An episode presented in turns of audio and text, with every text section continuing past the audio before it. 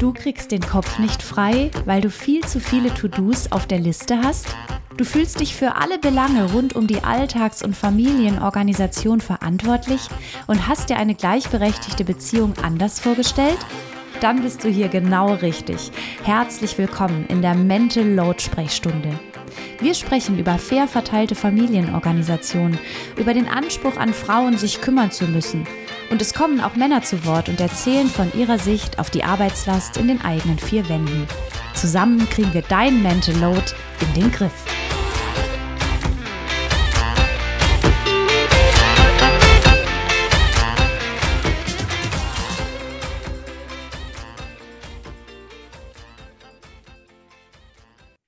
Herzlich willkommen bei Lauras Mental Load Sprechstunde und ich habe heute eine ganz tolle Gästin und zwar die Anne Meinhold. Sie arbeitet seit 25 Jahren psychotherapeutisch und ich muss vielleicht kurz sagen, ich bin auf sie gestoßen bei einer tollen Konferenz in Berlin und war so beeindruckt von dem, was sie macht.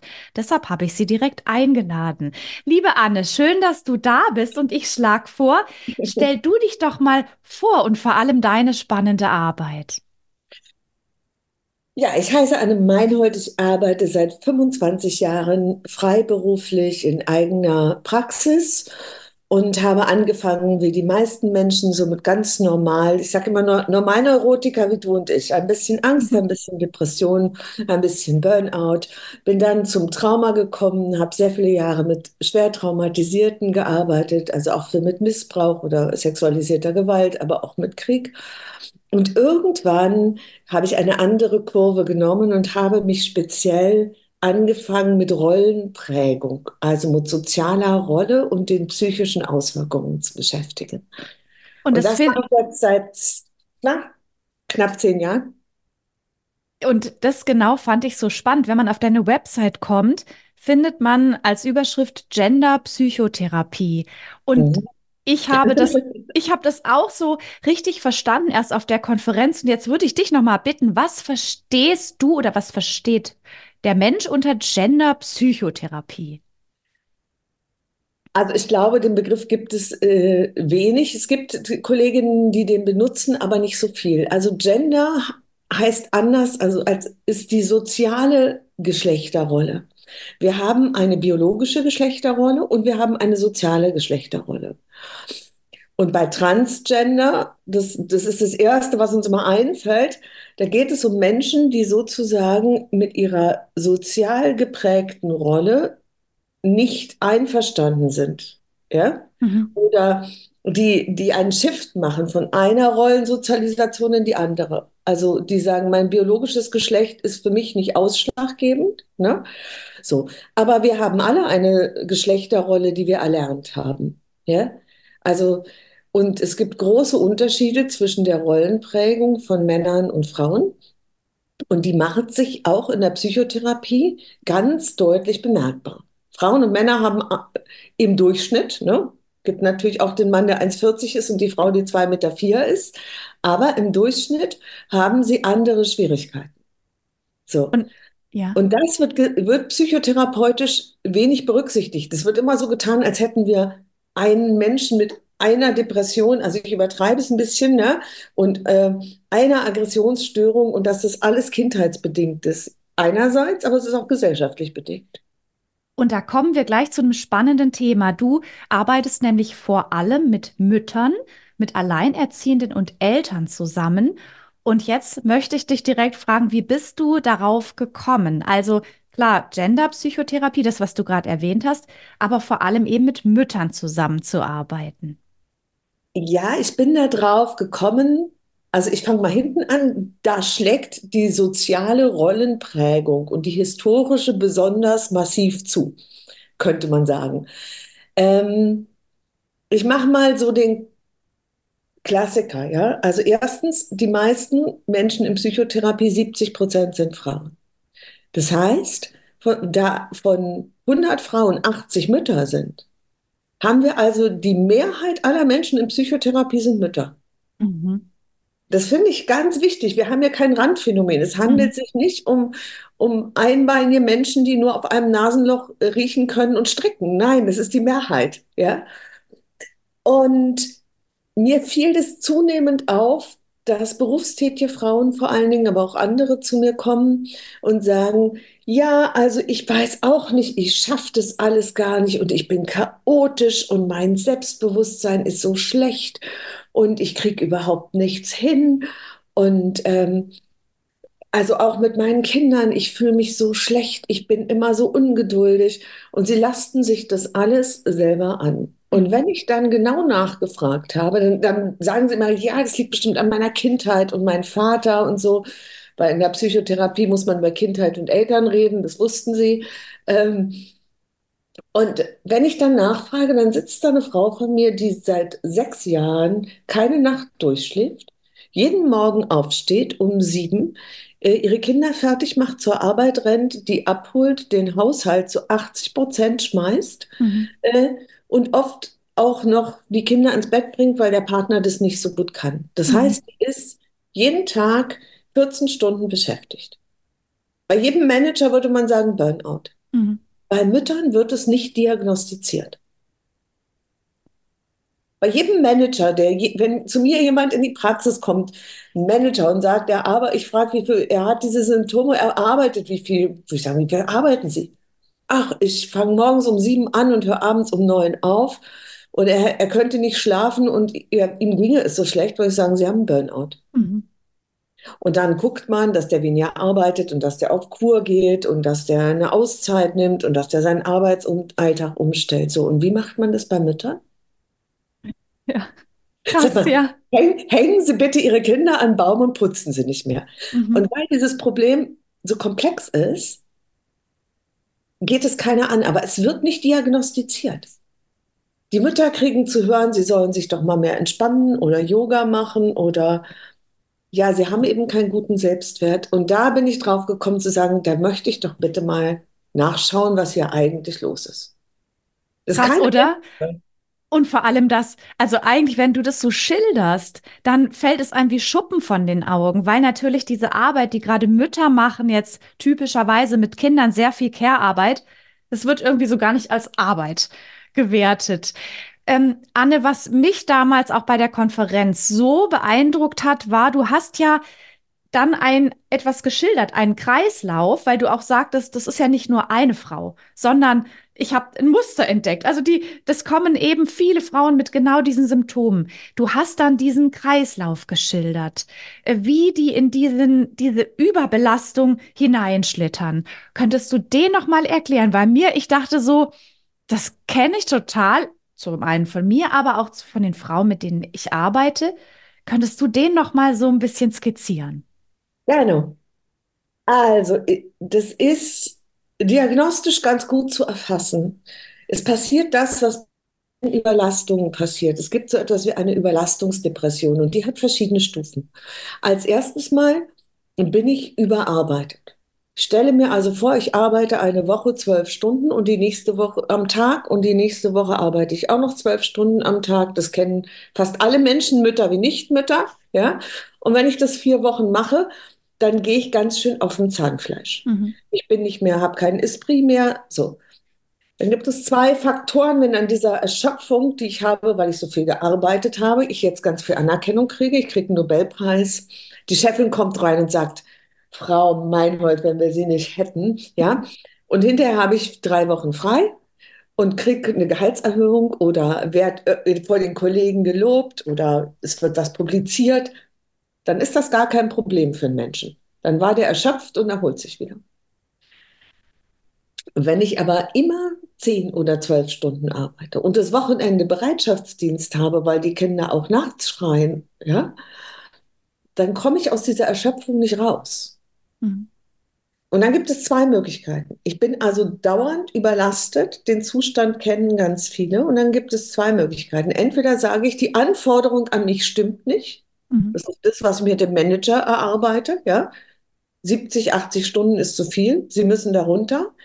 Dann reduzieren wir die Anforderung und er stellt fest, meine Firma beutet mich aus, so geht das nicht. Ja? Mhm.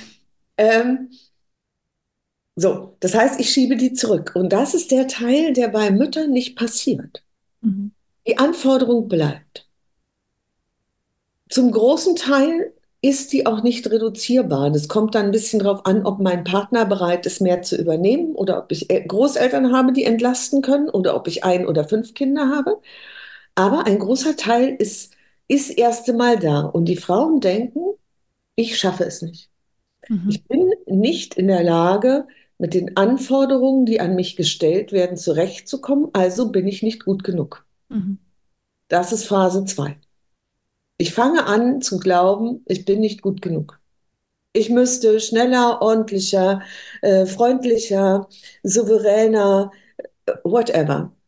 Ne? Besser aussehend, mehr Sport machen, mich entspannen, die Kinder nicht anschreien, im Job mehr performen. Äh, die anderen schaffen das auch. Die Kollegin hat auch ein Kind, die performt besser. Was weiß ich. Die anderen schaffen das auch, ne? Ist das wahrscheinlich ist der, so ein Satz, den du der, hörst. Das ist der Satz, der am allermeisten fällt. Also ich mhm. glaube, ich habe noch keine Mutter gehabt, die gesagt hat, die anderen schaffen das besser oder auch das. So, jetzt bin ich also dauerhaft in dem Gefühl, Phase 2, ich bin nicht gut genug. Ich schaffe es nicht. Ich kriege die Anforderungen nicht erfüllt. Die scheinbaren Anforderungen der mhm. Gesellschaft. Und da kommt die Gesellschaft mit rein. Die fordert nämlich von Männern was anderes als von Frauen. Ja? Und dann reagieren Frauen mit Autoaggression. Sie machen sich schlecht. Das haben wir so gelernt, nicht nach außen aggressiv zu werden, wenn es mhm. uns schlecht geht, sondern nach innen. Nicht zu sagen, äh, blöder Job, blöder Arbeitsminister, was weiß ich, sondern zu sagen, ich bin halt nichts wert. Mhm. Hinzu kommt, dass dauerhafte hohe Arbeitsbelastung also mehr als 55 Stunden die Woche, das kann jede Mutter mal durchrechnen, wenn sie ihre ja. Care-Arbeit mit einberechnet, ja. Mehr als 55 Stunden die Woche Arbeit sind gesundheitsschädlich. Und hohe Arbeitsbelastung mit wenig Anerkennung ist ebenfalls gesundheitsschädlich. So, da haben wir schon das zweite dicke Problem. Wer kriegt dann gesagt, Mensch, ist aber toll, wie du den Fußboden gewischt hast und dass die Wintersachen durchsortiert sind und der Apothekerschrank aufgeräumt und dass du für die Freundin der Tochter so ein tolles Geschenk hast. Und, äh, und immer die, die Winterschuhe am Start, das, das hören wir nicht. Mhm. Ja? Heute hast du das Kind aber nett ins Bett gebracht und bist mit allen dreien auf der Eisbahn gewesen. Das war ja toll. Mhm. Ja? Das führt dazu, ich arbeite viel, ich kriege keine Anerkennung, ich bin überlastet, ich bin erschöpft, dass die Frauen sozusagen sich schlecht machen und anfangen, sich zu schämen. Jetzt kommt ein ganz blödes Gefühl dazu noch, ja. Ja, ich schaff, ich bin eben nicht richtig. Scham und Schuld. Ich bin schuld, dass ich es nicht schaffe, weil sie diese gesellschaftlichen Erwartungen oft mit der Muttermilch eingezogen haben. Ja?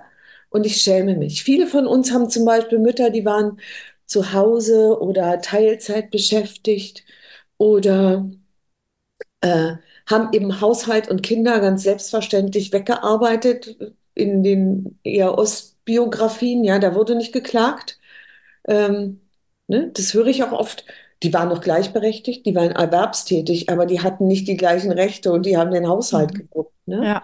So, also wenn ich mich dann vergleiche mit meiner Mutter zum Beispiel, die nur, Haus, nur Hausfrau war, dann hat die natürlich im Haushalt das viel besser hingekriegt, als ich, die noch 30 Stunden arbeitet. Mhm. Ja. So. Das ist das eine. Das andere ist, die Gesellschaft reagiert anders. Also ein, ein alleinerziehender Vater, der auf den Spielplatz kommt und mit, nett mit seinen zwei Kindern ist, die ein bisschen bekleckert sind und angezogen wie die Papageien und dann hat er kein Taschentuch dabei. Da springen alle auf und sagen, ach Gott, dass der das nicht schafft. Aber süß, wie der mit den Kindern ist.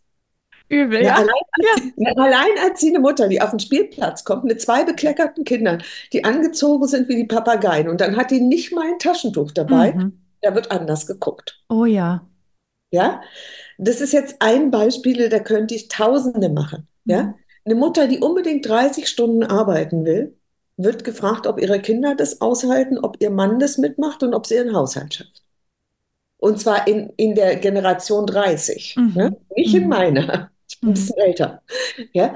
Ein Vater, der 30 Stunden arbeitet, wird sagen, toll. Also, dass du deine Frau so unterstützt und dass ihr das so gleichberechtigt teilt, großartig. Das heißt, die Schuld und die Scham wird von der Gesellschaft angekurbelt. Mhm. Und dann, wenn ich denke, ich bin in einer schlechten Situation, ich bin erschöpft, ich geniere mich, weil es mir so geht. Ich müsste doch glücklich sein, ich wollte doch Kinder und jetzt bin ich so unglücklich, ja? Dann will ich das auch nicht mehr besprechen und dann bin ich halt einsam damit. Mhm. Und das zieht sich zu. Dann fühle ich mich noch schlechter, dann geht mein Selbstwert noch mehr runter, ich mhm. fühle mich nicht liebenswert, ja? Und das ist riskant. Also das wird dann irgendwann wirklich arg gesundheitsgefährdend. Und wir haben ja in letzter Zeit auch ab und an mal so Geschichten gehört, dass Frauen aus dem Fenster springen. So. Das oh ist, Gott, ja. Mhm. Da gibt es einen Roman dazu. Genau, da, wenn sie es ganz zuzieht. Ne? Mhm. Aber ähm, der Mechanismus, den kennen fast alle Mütter.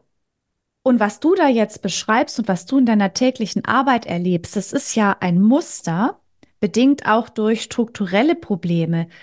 Das, da fragt man sich doch, dass das keiner schon früher mal erkannt hat. Ne? Und vielleicht auch dieses Thema, dieses Thema, warum ist das nicht viel größer? Denn wenn so viele Frauen, vor allem Mütter, in psychotherapeutischer Behandlung sind und da eine Struktur hintersteckt, das also kein individuelles Problem ist, wäre es doch super clever, wenn man da mal gesellschaftlich draufschaut und Mütter unterstützt. Kannst du dir erklären, warum das so wenig Aufmerksamkeit erfährt, das Thema? Ja. Äh, das ist also erstens im Kleinen gesagt, die unsere psychotherapeutische Theoriebildung ist bis 1970 fast ausschließlich von Männern geschrieben. Da gibt es fast keine Frauen. Mhm. Die Theoriebildung ist die Grundlage der Ausbildung. Ja? Also wenn es keine Theorie dazu gibt und kein Buch dazu und keine anerkannte Methode, weil auch die Methodenentwicklung fast ausschließlich von Männern ist. Es gibt einzelne Frauen, aber es ist nicht mal ein Viertel. Bei den Frauen, die schreiben, sind es wenige, die alleine mit zwei Kindern waren. Mhm. Ich kann ja nur beruflich so tätig werden, wenn ich mein Kind halbwegs versorgt habe. Mir fällt eine einzige ein. Ähm, jetzt gibt es gerade zwei Frauen, die dazu forschen äh, und arbeiten, die ich lobenswert finde, aber sie gehen nicht speziell auf die Mütter. Mhm. Also bis auf die Helga Krüger-Krinn, die muss ich hier erwähnen. Ja? Ähm, also es gibt die Berufsverbände sind von Männern dominiert. Mhm. In meinem Berufsverband, ja, ich mache ein, ein praktisches Beispiel, sage ich, Mensch, wir haben hier einen Berufsverband der, der Körperpsychotherapeuten, da komme ich her, ähm, 70 Prozent weibliche Mitglieder. Lasst uns doch mal gucken, dass wir äh, gleichberechtigter arbeiten. Das sind wir als Berufsverband berufspolitisch verpflichtet. Na, da haben die drei vorgesetzten Männer ja gar keine Lust zu. Mhm. Und wenn ich dann noch mit dem Thema, die haben ja auch zu Hause eine Frau, die die Care-Arbeit macht, ja? Oder sie haben keine Kinder, ne? Und die Frauen, die oft dann in diese Positionen kommen, das ist wie in der Wirtschaft, die haben entweder keine Kinder oder sind sehr, sehr dominant, sag ich mal, haben sehr viel männliche Anteile übernommen, um das überhaupt zu schaffen. Also das ist das eine. Und gesellschaftlich muss man sagen, wir stellen uns doch mal vor, diese Care-Arbeit wäre anerkannt und bezahlt. Ja, wer sollte das denn bezahlen? Mhm. Mhm. Da hätten wir ein gesellschaftliches, richtiges Problem. Ja? Das ist ein Irrungsfaktor. Also bitte den Ball flach halten. Wir mhm. wissen, es ist nicht einfach, aber das geht schon so. Ne? Mhm. Mhm. Also die Gesellschaft verlässt sich eben auch auf die Frauen, eben ganz speziell die Mütter, die weiterhin versuchen, alles unter einen Hut zu bekommen, sich dabei unzulänglich fühlen, aber es oftmals irgendwie schaffen, auch wenn es auf deren eigener Kost, eigene Kosten ist. Und das ist sozusagen ein Zustand, der vielen Menschen ganz gut reinpasst. Das ist sozusagen ja, die. Also ich arbeite ja auch viel mit Paaren. Und ich erinnere einen Satz, da ging es um gleichberechtigte Aufteilung der Hausarbeit, weil beide arbeiten. Und dass es eben wichtig ist, eine Beziehung ist nur glücklich, wenn eben beide da drin glücklich sind. Ja, und wenn einer sich ausgenutzt fühlt, geht's nicht. Und dann sagte der Mann, und es war kein Linksradikaler oder so, sondern so ganz normaler, ganz netter, der sagte dann, Mensch, da muss ich ja ganz schön aus meiner Komfortzone. Er hatte es verstanden. Mhm. Habe ich zu ihm gesagt, ja, wenn Sie diese Frau lieben, dann sollten Sie das tun. Das könnte eine glückliche Ehe werden. Mhm. Das hat er verstanden. Aber das dauert. Und Anne, dass du jetzt auch gerade sagst, du arbeitest auch mit Paaren zusammen. Ich finde dieses Thema Care-Arbeit und mentale Belastung so unglaublich wichtig, vor allem in so heteronormativen Beziehungen, weil das so viel erklärt. Und wenn man darüber hinweggeht und so tut, als gäbe es das nicht, suggeriert man Frauen in diesen Paartherapien immer so ein bisschen, Vielleicht müssen sie ihren Mann auch einfach so nehmen. Er ist nun mal nicht so strukturiert. Und, genau. ist, und dann müssen sie manchmal den Partner so annehmen, wie er ist. Und dann wird alles leichter. Und die Frauen sitzen da und denken, okay, jetzt muss ich das akzeptieren, dass ich mich um alles kümmere. Und auch der Mann versteht ja dann, der denkt ja, ja gut, ich muss ja nicht viel an mir ändern. Ich muss darauf warten, dass die Frau mich akzeptiert. Und das heißt, auch beide sind, bleiben in dieser hilflosen Situation. Und deshalb finde ich das so wichtig, dass wir dieses Thema mal reinnehmen in jede Art von therapeutischer Arbeit, in medizinischer Arbeit, oder? Absolut. Und ich arbeite auch nur mit Paaren mit Kindern. Also mit äh, homosexuellen Paaren, weil die haben auch, brauchen auch ein anderes Verständnis, ja, also viel, ich habe viel Weib, äh, äh, Frauenpaare, ne? Mhm. Und ich arbeite mit Elternpaaren, weil natürlich, wenn ich keine Kinder habe, dann ist diese Care-Arbeit gar nicht so ein Thema, mhm. ne? Aber das wird relevant, wenn die Kinder kommen. Und mhm. dann 70 Prozent aller Paare, aller Elternpaare trennen sich, weil sie die Arbeitsteilung nicht hinbekommen. Total, ja, so krass. Mhm. Ja, also Ach, das, und, ja. Ja, also oh, das ist das eine, was ich finde, es braucht ein, ein, wir haben ja einen irren Rollenschiff. Das heißt, diese Paare brauchen Unterstützung, auch die Männer brauchen Unterstützung. Mhm. Ja, der hat das Gefühl, Mensch, mein Vater hat gar nichts gemacht. Ich mache den Einkauf, ich hole einmal die Woche die Kinder ab, ich stehe einmal am Wochenende früh auf, äh, ich bringe die auch mal ins Bett. Was will die denn? Ich bin mhm. noch viel besser als mein Vater. Ja, total. Gender. Sie hat das Gefühl, meine Mutter hatte immer einen Tip-Top-Haushalt. Die war auf allen Elternabenden, ähm, die hat zum Geburtstag immer drei Kuchen gemacht. Ich schaffe das alles gar nicht. Ich bin schlechter. Mhm. Mhm. Weil sie sich mit der, also ne, das ist so ein Modell, wenn, wenn Mama einfach viel, viel mehr zu Hause war, sozusagen die eigene.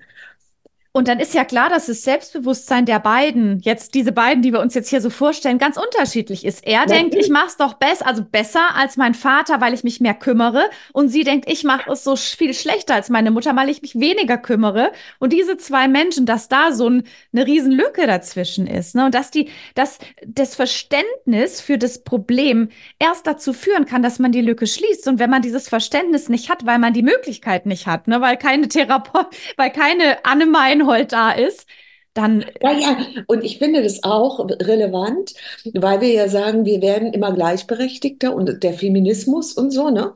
Aber wenn wir uns die Situation der Mütter angucken, dann wird die nicht besser, sondern schlechter. Mhm. Ja? Das heißt, äh, das Pay Gap, also die Lücke der Bezahlung zwischen Nicht-Eltern schließt sich, aber die zwischen Eltern wird immer schlimmer und die Belastung der Frauen, die müssen immer mehr. Ja. Also die fühlen sich, Mütter fühlen sich heute, würde ich sagen, deutlich schuldiger als vor 20 Jahren. Dazu kommt wahrscheinlich dann auch noch das Internet. Ne? Das zeigt uns und suggeriert uns ja ständig auf Social Media, dass da Frauen das ganze Wuppen dabei toll aussehen und so weiter. Ja. Und, und dann, dann wird es alles immer noch, noch furchtbarer. Anne, ähm, jetzt möchte ich noch mal auf die Frage zurückkommen, was, was können Frauen tun und das nochmal ganz wichtig herauszustellen, weil du das vorher auch sagtest, was man tun kann, also wie groß das Spektrum meiner Handlungsmöglichkeiten ist, liegt gar nicht so oft in meiner eigenen Hand, sondern an bestimmten Umständen. Und vielleicht kannst du noch so ein bisschen erklären, äh, was können Frauen tun, zum Beispiel auch nochmal ähm, jemanden wie dich suchen, ganz konkret? Oder gibt es da so Handlungsspielräume? Und wichtig war uns nochmal beiden herauszustellen, manche haben halt gar keine Handlungsspielräume. Also das ist immer so ein ganz schwieriges Feld. Aber was, was könnten Mittel und Wege sein? Also was mir ein Anliegen ist, ist als allererstes Wertschätzung. Da mhm. ist jemand vor mir, der macht aus Liebe unbezahlt einen unglaublich harten und schwierigen Job. Und den, den machen diese Menschen mit Hingabe, mit so gut sie können und sie kriegen überhaupt keine Anerkennung. Und das erste ist Anerkennung, dass ich mir anerkenne, wie viel ich arbeite. Ja? Mhm. Eine der Übungen ist immer, ich sage, schauen Sie mal auf Ihre Hände, was die heute alles schon gemacht haben und die letzte Woche. Mhm. Ja? Und die meisten Frauen sind erstaunt, wenn ihre Hände sprechen könnten, was die alles gemacht haben. Mhm. Anerkennung, Anerkennung, Anerkennung und Respekt, weil das ist das, was fehlt. Wir haben ein Mother-Bashing, ja, Gesellschaft. Mhm. Tun kann ich. Ja, also das erste ist, dass ich mir selber dessen bewusst werde, es hilft zu lesen, die erschöpfte Frau, äh, Mental Load, das, was du machst, das hilft, da, um zu erkennen, ich bin es nicht selber. Deswegen fühle ich mich noch nicht anders. Mhm. Aber ich kann erst mal erkennen, okay, das scheint gesellschaftlich ein Problem zu sein und nicht nur meins persönliches. Mhm. Offener mit anderen Frauen über diese Dinge sprechen, wie man sich fühlt und auch zum Beispiel gemeinsam mal so ein Buch zu lesen mit der besten Freundin. Mhm. Wir lesen mal beide die erschöpfte Frau von der Renaissance oder Data Gap, ganz toll, ja. Äh, die unsichtbare Frau. Also das heißt auf Deutsch, die unsichtbare Frau heißt auf Englisch Data Gap, äh, ist großartig, um solche so Zusammenhänge zu verstehen. Informieren, dann geht es darum, wenn ich erschöpft bin und mich nicht schuldig fühle, habe ich schon mal viel gewonnen. Wenn ich selber denke, klar bin ich erschöpft. Ja, ich bin alleinerziehend und bin nicht bei Hartz IV. Starke Einzelleistung. So, das ist ein ganz wichtiger Punkt. Auch, auch die Psychotherapie macht ja die Mutter immer dafür verantwortlich, die erste Bindungsperson. Und schwupp hat sie schon wieder Schuld. Ja? Mhm. Mhm. Also wichtig ist, raus aus der Schuld, mit anderen sprechen, die, wo ich merke, ja, da kann ich ein offenes Ohr haben, ich bin nicht alleine. Ressourcen suchen. Gibt es Großeltern, die ich einspannen kann? Gibt es Freunde, mit denen ich tauschen kann, wo ich sagen kann, Mittwoch holst du die Kinder ab, Donnerstag mache ich das? Ähm, kann ich mit, ist mein Partner gesprächsbereit? Es gibt eine tolle Internetseite hier über äh, vom Bundesministerium, ja, zum Thema Care, Equal Care. Es gibt ein Equal Care Day, da gibt es Informationen. Und es braucht Zeit, so einen Partner, manchmal braucht es Zeit, so einen Partner dahin zu bekommen. Ne? Also nicht aufgeben. Ähm, einer alleinerziehenden Mutter mit drei Kindern kann ich nur sagen, das ist hartes Brot.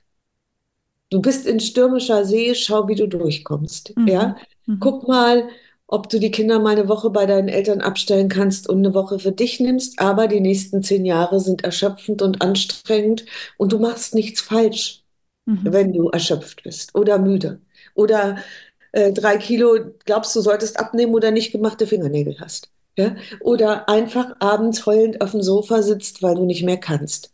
Ne? Mhm. Das ist sehr individuell. Also ich kann gucken, kann ich mit meinem Partner sprechen, kann ich mit meinem Arbeitgeber sprechen, äh, kann ich mir Lücken schaffen. Ja, die Standardübung, die ich äh, bei den Müttern habe, die keine Ressourcen haben, ist zu sagen, es gibt ein, ein ganz tolles Spiel, das heißt Mama ist schlafender Bär, da lege ich mich ins Kinderzimmer stelle den Wecker auf, je nachdem, wie alt mein Kind. Beim Dreijährigen drei Minuten, bei dem Fünfjährigen kann ich auch mal fünf oder zehn nehmen und sagen, Mama spielt schlafender Bär. Und dann eine kleine Erdungsübung zu machen. Das Mhm. sind manchmal die einzigen Lücken, die diese Frauen haben. Und gehen Sie doch mal zum Yoga, ist schon wieder eine Überforderung und schon wieder was, was sie glaubt nicht zu schaffen und wo sie das hinkriegen müsste. Das ist, glaube ich, ein ganz wichtiger Aspekt, den du jetzt als Expertin nochmal ähm, dem Fundament gibst, weil dieses äh, Geh doch mal raus ist eben dann für manche Mütter, die vielleicht auch sagen, mein Kind ist noch zu klein oder ich, es klappt einfach noch nicht, das ist dann schon wieder so ein, ich müsste eigentlich raus und bin schlecht, weil ich es nicht schaffe. Ne? Also das ist Genau. so gemein dann. Das heißt, auch bei, was du eben da auch auf der Konferenz oder was du in deiner Arbeit signalisierst, ist dieses, es liegt nicht an dir, ne? Und dieses, dieses Schuld, äh, diese Schuldberge, dass wir da mal rangehen, ne? Weil das ist ja dieses Ja. ständig unzulänglich fühlen als Frau, vor allem als Mutter, ist ja, das kriegst du ja mit der Geburt der Kinder oder wenn die Kinder anders zu dir kommen, kriegst du es ja äh, mitgeliefert als nicht gewolltes Geschenk. Genau. Und der Unterschied ist, alleinerziehende Väter sind auch, also ich spreche hier immer vom Durchschnitt, ne? Mhm. Und äh, das, aber gewisse Sachverhalte kann man nur im, im Durchschnitt erklären. Ja, deswegen Ja. verallgemeiner ich. Es gibt natürlich immer die Ausnahme, aber alleinerziehende Väter im Schnitt, erstens sind es sehr viel weniger. Es sind mit Kindern unter, unter zehn Jahren ke- keine drei Prozent. Ja, Mhm. das heißt, die Männer werden in der Regel alleinerziehend, wenn die Kinder, also übernehmen das, wenn man mit den Kindern arbeiten gehen kann, weil die 10, 12, 13 sind. So. Aber Männer, die das machen, werden genauso erschöpft und fühlen sich genauso einsam und werden auch depressiv. Aber in der Regel fühlen sie sich nicht so schuldig, weil die Schuld ist in der christlichen, sag ich mal, abendländischen Kultur doch der Frau zusortiert. Ne? Also das finde ich nochmal wichtig zu differenzieren. Da ist die Rollenprägung. Mhm. Schuld kommt hauptsächlich über die Rollenprägung und die Scham und die Autoaggression. Und das trifft auf den Sachverhalt. Das Mhm. heißt, wir haben ein Arbeitsthema, ein soziologisches Thema, wir haben ein historisches und ein psychotherapeutisches. Und das muss man zusammendenken. Mhm. Mhm. Ja? Und immer wenn man eine Sache weglässt, äh, erklärt sich vieles eben nicht so. Weil du gerade noch, bevor, ich habe noch eine letzte wichtige Frage, aber mir fällt noch ein, weil du gerade, also für alle HörerInnen, wir könnten noch stundenlang quatschen, weil es so Ja. spannend ist und ich das einfach so erhellend finde, was du erzählst. Mir fällt zum Thema Schuld noch ein, das hast du auf deinem, in deinem Vortrag auch gesagt. Marienbilder in unserer Kultur gibt es zwei unterschiedliche Darstellungen. Das fand ich so einträglich. Kannst du das noch mal kurz schildern? Ja, also sage ich mal, wir sind tausend Jahre durch die christliche Kirche geprägt, ja. Mhm. Auch wenn wir nicht mehr äh, selber religiös sind in diesem Sinne, sind wir geprägt durch die Darstellung. Und Marienbilder gibt es zwei Stück. Und zwar entweder hat sie das Jesuskind im Arm oder auf dem Schoß und guckt hingebungsvoll zu diesem Kind. Mhm. Ja?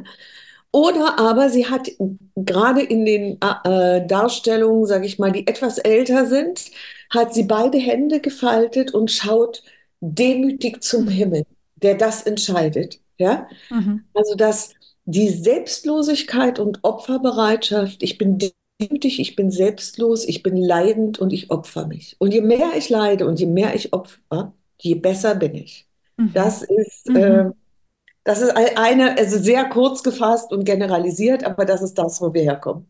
Und es kommt einem fast bekannt vor, dass Mütter einfach manchmal in ihrer Verzweiflung so eine Art Wettkampf machen, ne? Wer ist fertiger, wer opfert sich mehr? Und äh, es kommt halt einfach durch Sozialisation, historisch geprägt sein. Und wenn wir das verstehen, dann, also ich finde, das ist einfach so ein großartiger Schlüssel für diese, diese wirklich extreme Belastung, gerade bei Frauen, gerade bei Müttern.